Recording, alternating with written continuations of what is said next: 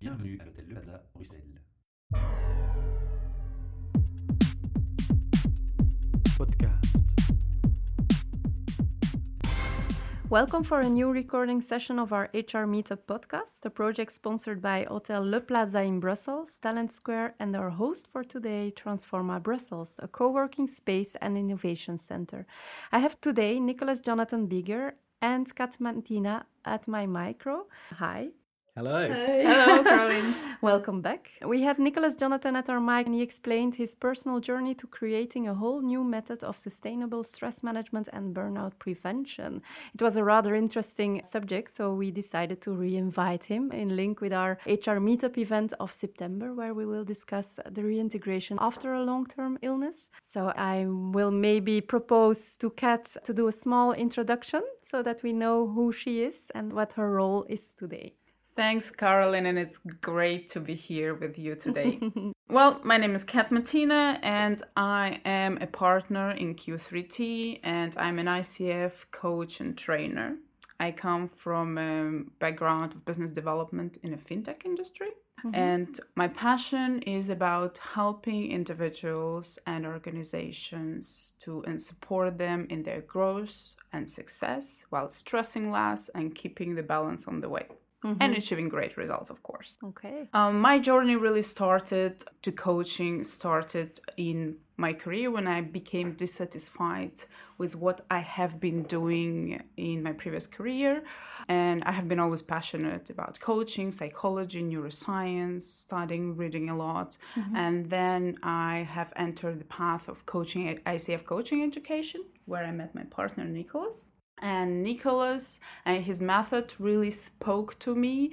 I wasn't on the verge of burnout, but I was really, really stressed, and I have seen a lot of colleagues around me stressed as well and getting demotivated, having very started below productivity when before they were really passionate about what they were doing.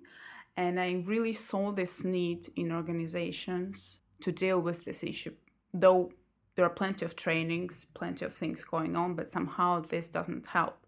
And also, what doesn't help is are different perks that employees are trying to give to their employees as flexi time, different great, uh, fantastic spaces, uh, food, uh, travel, and so on. This all doesn't help. So I was really inspired by Nicolas' method, and we decided to join forces together to bring it into the world. Fine.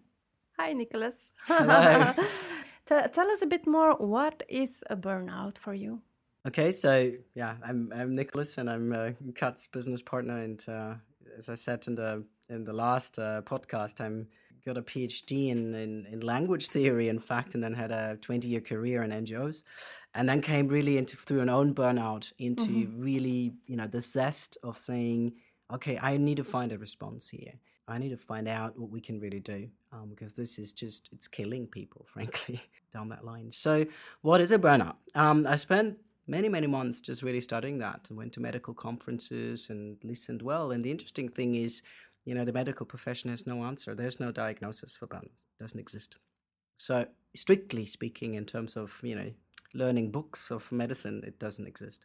However, when it comes down to it, probably the best definition of it would be an exhaustion depression. And that also is part of why it is not just, you know, God, it's not just treated by by taking some rest, but it actually needs to be addressed properly because you kind of pathways in the brain have uh, have gone into into complete exhaustion. The other sort of interesting thing that research shows is that it usually, well, the people that are most susceptible to it uh, are often the best horses in the stable for the employer, from the employer's perspective. They're usually the top performers. They're the people who are the most dedicated as well. So they have a high energy investment. And then all of a sudden that investment falters because the exhaustion is so high that they can't, they, they virtually have no energy left, yeah? which is what leads to to a depression. So in, in, in functioning inside a depression is just not caused by the same thing. And another interesting thing also um, in the research is that, you know, um, uh, as Kat was just mentioning, employers do a lot.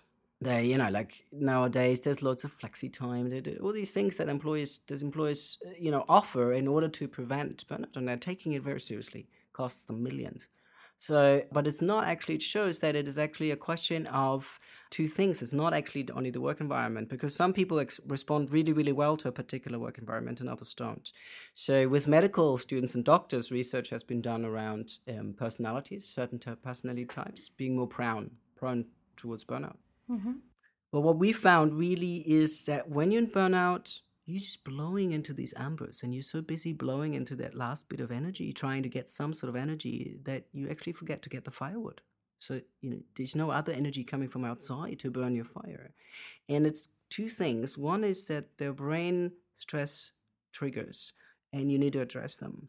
And they're in parts around you know our brain evolution biologically and modern hyperconnectivity um, that there is a mismatch here um, so brain goes into stress mode way too often per day and the other part is very individual is that we all have certain stressors and if they get triggered like little apps on your phone they actually take their energy zappers the huge energy zappers and they just take your energy away. They eat them. They basically eat them up. It's like on the phone, you know, the more apps you tap, the the the the, the quicker your battery goes flat. It's very simple in principle. So we all have them. So both of these aspects need to be addressed. What is missing today? Well, one of the things, the first things is missing that first of all, person usually doesn't acknowledge that he or she has a burnout, though all the behavioral and physical sy- symptoms are there. And sometimes he doesn't acknowledge it until the physical uh, symptoms become so serious that the mm-hmm. person finishes in the emergency room. Yeah, that he has no choice. Indeed. Another thing is that after uh, he thinks that, okay, I will rest right now, I'll go on this leave, three months, six months, year maybe, and then everything will be fine, I'll relax, and I'll come back to my usual self, to my usual way of work. What happens when the person comes back? He thought that the rest was enough. However, with the increasing workload, sometimes maybe colleagues are not treating you well, sometimes work has been taken away from you, the same brain apps get get tapped and becomes mm-hmm. person becomes stressed all over again, which the statistics shows the person who's back from burnout has several setbacks afterwards mm-hmm. and is not that efficient and motivated anymore. And what we're talking about here that just what employers trying to do is giving some kind of tips on time management, on efficiency, on communication, and email management. But this is not enough. Mm-hmm. Why it is not enough? I can give you an example from my personal practice. Uh, when people are coming to me and say, people, very high efficient people saying, like, Kat, I would like to manage my time better. I would like to be more efficient. Can you give me some tools? I'm like, okay, what tools would you like? Let's brainstorm. We brainstorm. We say, okay, this and this we're going to implement over the next two weeks. After two weeks, the person comes back and says, mm, didn't work. What didn't work exactly? Well, I think I'm just saying yes to too many things. I'm like, okay, would you like to say no to some of the stuff? Okay, yes, we try this, then this doesn't work either. It works a bit better, but mm-hmm. not till the very end. And then when we dig to the core reason. The core reason is that the person is actually afraid to say no because he wants to please people or he wants to avoid conflict, mm-hmm. confrontation, and so on. And this is what was stressing them the most. So until the core reason is tackled, it's really absolutely useless mm-hmm. to try to teach with all these various methods and various tools. Uh, they're not going to help because as soon as they don't work, something don't work, it's either the person says, "Oh, okay, this doesn't work. This is complete nonsense," or mm, I, "I'm not good at it. You know, let's forget it. Mm-hmm. I cannot do this." Then, then what should an employer be doing?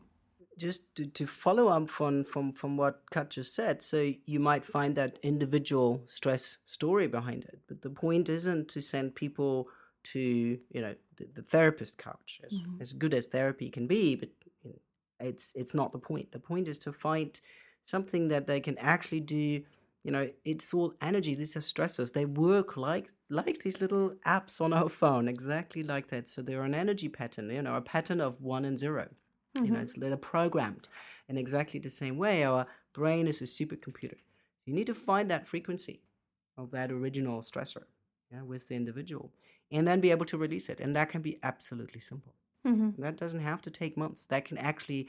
I can you give an example to, yeah, to make it more I, for concrete? example, had a client who whose life. I mean, successful, very successful, no question. But life was always hard mm-hmm. um, and exhausting, and in fact sad. And you know, like he would eventually admit that you know he gets up in the morning and he feels sad. He doesn't want to get up because it seems like all too much, and uh, and he's constantly doubting himself underneath it. Yeah, so so life wasn't fun, and and the whole point was if it could be fun, I could do so many things. I could risk more things. Uh, you know, like that's were the things that, that he was saying. I could, I could go out there and I could find the challenge of the challenge exciting. And so that's what we worked with. So we found out what was preventing him from having fun. And we found out that brain app. Um, so his whole I'm not good enough, his whole not I'm, I'm not good enough sentence, which most of us have, um, was related to his brain making sure that he wasn't going to have fun because there was some little story or a couple of stories actually repeating mm-hmm. stories as we all have them in in this case in childhood where you know like when he was having fun other people were telling him off and he kind of connected this sort of oh i shouldn't be having fun and funnily enough these small little really not very consequential events lead to this constructing a life major uh, yeah constructing in, in... a life so mm-hmm. but the point is it can be released relatively easy yeah, you don't have to go through the sort of you know psychology and going. Meditation. No, and... it's not. It's great. Meditation yeah. is great. Yeah, yeah but I, am I'm, I'm for. Uh, you can release it. You can you can just take that frequency of that storage in your brain and release it. Acknowledge it, mm-hmm. neutralize it, concretely. It. How do you do it? How you do it is frankly through a certain pattern. Um, you're finding out with the individual. You know, it's not we all are a bit individual. So, which are the sort of points in the body that you can release it best with by, for example, tapping it, or there are certain hand movements that can work? Mm-hmm. Um, it sounds ominous, but it actually does work. And then the key thing is that you acknowledge what's there. So, you acknowledge that you're creating a miserable life, maybe, or whatever mm-hmm. it is. And it needs to hurt a little bit. You know, it needs to go, ooh, I don't want to say this. And you are you're motoring on the same energy wavelength at that moment. Mm-hmm. And then it gets released. And it works. And I've seen it work, you know, honestly within 10 minutes. So, sorry, coming to your actual question what should the employer do? The employer, I think, would have a real interest in going and either already kind of providing support to people beforehand that show that they are having hard times to cope, although the employer is doing detecting everything. the problems. Yeah, yeah, who's who's hovering near burnout or mm. encourage people to say that mm-hmm. and give them support and give them a learning coach and we you know the, the kinds of things we offer are, don't have to take long they take a day and some coaching sessions that's all it takes it's mm-hmm. not that much and or do it when they've gone on leave you know so that there there's a sort of offer to a person saying well we would support you and finding out what it is that has gotten you into into such a stress moment that's that is before he's leaving on, on before leaving yeah? or when people okay. on leave or mm-hmm. latest mm-hmm. before they're coming back mm-hmm. okay mm-hmm. so latest checking on sort of just before they're coming back is whether whether the leave they've had has actually had had the opportunity to address and to understand and address some of these these triggers yeah? mm-hmm. and also address what what our the hyperconnectivity does and then also have a conversation with the employer obviously about what needs to happen in order to uh, you know encompass that person a little bit and to, to, to make make an environment that this particular person can function in better and what if an employer mm, notices that the employee is not ready or, or, or is not ready to get back uh, to work? It's a tightrope walk mm-hmm. for a human resource specialist and an employer because this is obviously very personal. So mm-hmm. a person goes on a longer term stress related leave, the employer might not even be told that it's stress related because the person might not want to admit that. There's no obligation to disclose a diagnosis. There's no obligation for the treating doctor, which is obviously important. You know, medical profession has to be involved uh, to say to the employer what's what's going on. So it's not always easy to communicate on the side of employer who is occasionally being accused of mm-hmm. causing a burnout to then say look we're going to offer you some help for reintegration so it's it's once it has happened it is not easy but we know and we hear this again and again from employers they want to find ways of you know maybe sending a message or at least making an offer you know finding ways but it has to be the human resource specialist who knows what is legal and what isn't legal in in in, in the context they're in in terms of contacting an employee who's on a sick leave why should an employer care well as Nicolas already mentioned, burnout affects your, the best horses in stable, so your best high, high performance people, people in the responsible positions. So why do you want to get rid of them? You know, you want them to be back, mm-hmm. to be in the driver's seat again, to bring your organization to the new levels of success. Well, this is the first reason. And second of all, the burnout costs the organization millions. The study carried by Securex in 2010, just in Belgium, found out that the stress related absences costed the organizations just in Belgium up to 10 billion euros. You know, you would like somehow to decrease this mm-hmm. cost. Mm-hmm. And all this high absenteeism, low motivation, low productivity, it's not influencing your bottom line in a good way anyway. And I think the other reason why should employer care is that not addressed burnout can become very infectious, and it has been proven that if there is one burnout in, our, in, in a team, there will be a second one soon, or just the general culture becomes undermined and the whole becomes more stressed. And again, we we are faced with the same issues mm-hmm. as absenteeism, low productivity, so to avoid all that, uh, so an employer yeah. could vice versa when employer successfully integrates a person who's back from the burnout mm-hmm. leave all this can be avoided. As of because now we're we're talking about burnout mostly, but I want to have your point of view on other long-term illness, other reasons. At what what time uh, reintegration after long-term illness is necessary, or is it always necessary? Because in in when we talk about the burnout, it's it's logical. Mm-hmm. Employer has to do something to reintegrate the the employee but maybe there are other uh, cases. I guess it's always interesting to you know work with an individual as to what happens could also be an accident so what can i do as an employer to make you come back and still give me the kind of energy and performance you've given me before so what needs to change in our environment and or the way we work with you in order to accommodate whatever your situation is now you know? so if somebody's had an accident is unfortunately ending up in a wheelchair there might be changes that mm-hmm. doesn't mean that the person can't perform just as well but you need to make an effort as an employer. Mm-hmm. It's also a question of diversity. So uh, I, I think overall the whole question of reintegration after an absence, no matter what the cause of that absence was, it could also be you know very simple causes like maternity or mm-hmm. you know or people taking sabbaticals. It's I think a really good practice to you know maybe depending on how long it is but maybe a month in advance or at least you know some weeks in advance to have a conversation you know so, do you know what you're coming back to? This is what we're going to offer you. What can we do? You know, mm-hmm. how are you spending your last four weeks of your sabbatical? um, and you know, what can already kind of kind of ease back in and, and, mm-hmm. and reconnect again. It's also our well-being is so co- is so connected to us being in the right energy field in the sense of feeling connected and and and feeling appreciated and and being part of the whole. So, mm-hmm. in us being able to put that whole as being more important than mm-hmm. just our individual thing. That's what what feeds us actually. What feeds us in families is what feeds us in a in a company. It's is the same thing. Making that thing that we're doing together more important than just you know my mm-hmm. shoelaces. Is there something you would like to add to all this? Are there some subjects we didn't discuss about or topics you want to mention? No, it's, I think it's been been pretty much discussed. But maybe one one more thing that mm-hmm. I, I find very important in all of that, no matter what the absence is related to, there is I love to, to talk about the concept of responsibility, mm-hmm. not in the sense of you know somebody's guilt, but in the sense of being able to respond mm-hmm. to a mm-hmm. situation. And both employer and the person who's coming back need to look at each other's ability to respond to the new situation and focus on that. And that is what responsibility mm-hmm. is. In also bringing an employee who might have had an unfortunate absence back into that driver's seat of being able to respond to the work situation in a positive, uh, enthusiastic, and, and energetic manner.